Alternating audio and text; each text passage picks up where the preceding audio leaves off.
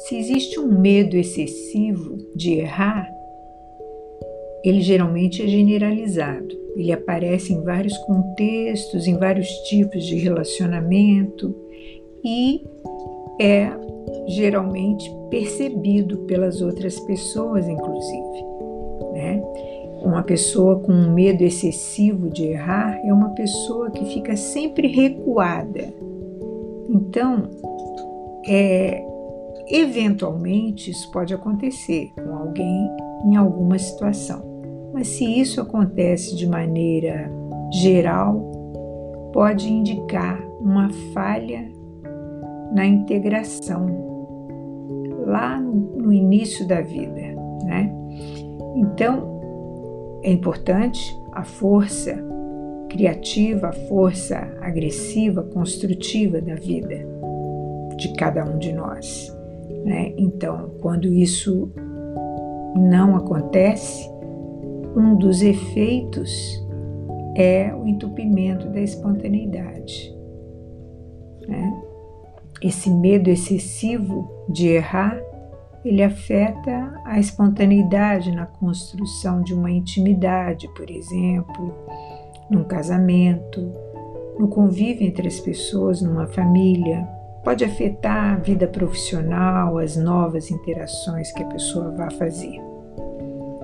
Então, como é que isso se dá? Se nós não podemos errar, nós não conseguimos ser espontâneos, porque a espontaneidade ela que nos torna originais, simples, até interessantes e engraçados em algumas situações. É a espontaneidade que nos torna, de alguma forma, mais livres, mais flexíveis. E alguém livre pode errar. Né? Então, é, o medo de errar ele precisa ser trabalhado estruturalmente na profundidade em que ele nasceu, para que não seja uma coleira que nos mantém previsíveis, pouco criativos, sem muita energia disponível para fazer, para que a gente não perca a oportunidade né, de desfrutar e de se realizar intimamente.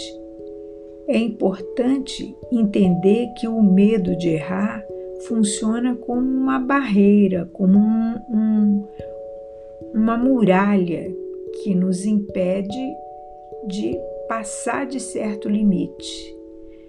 Pode existir também aí, no medo de errar, um conteúdo de orgulho, vaidade e outros derivados por quê? Porque se eu fico na retranca, se eu não erro, eu não vou ser é, apontado ou criticado.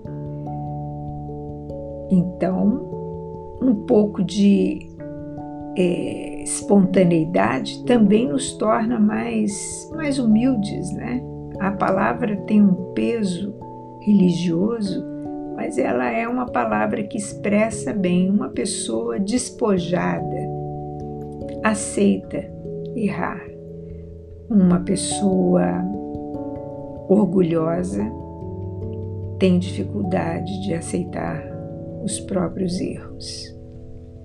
Se você acha que esse conteúdo pode ajudar alguém, compartilhe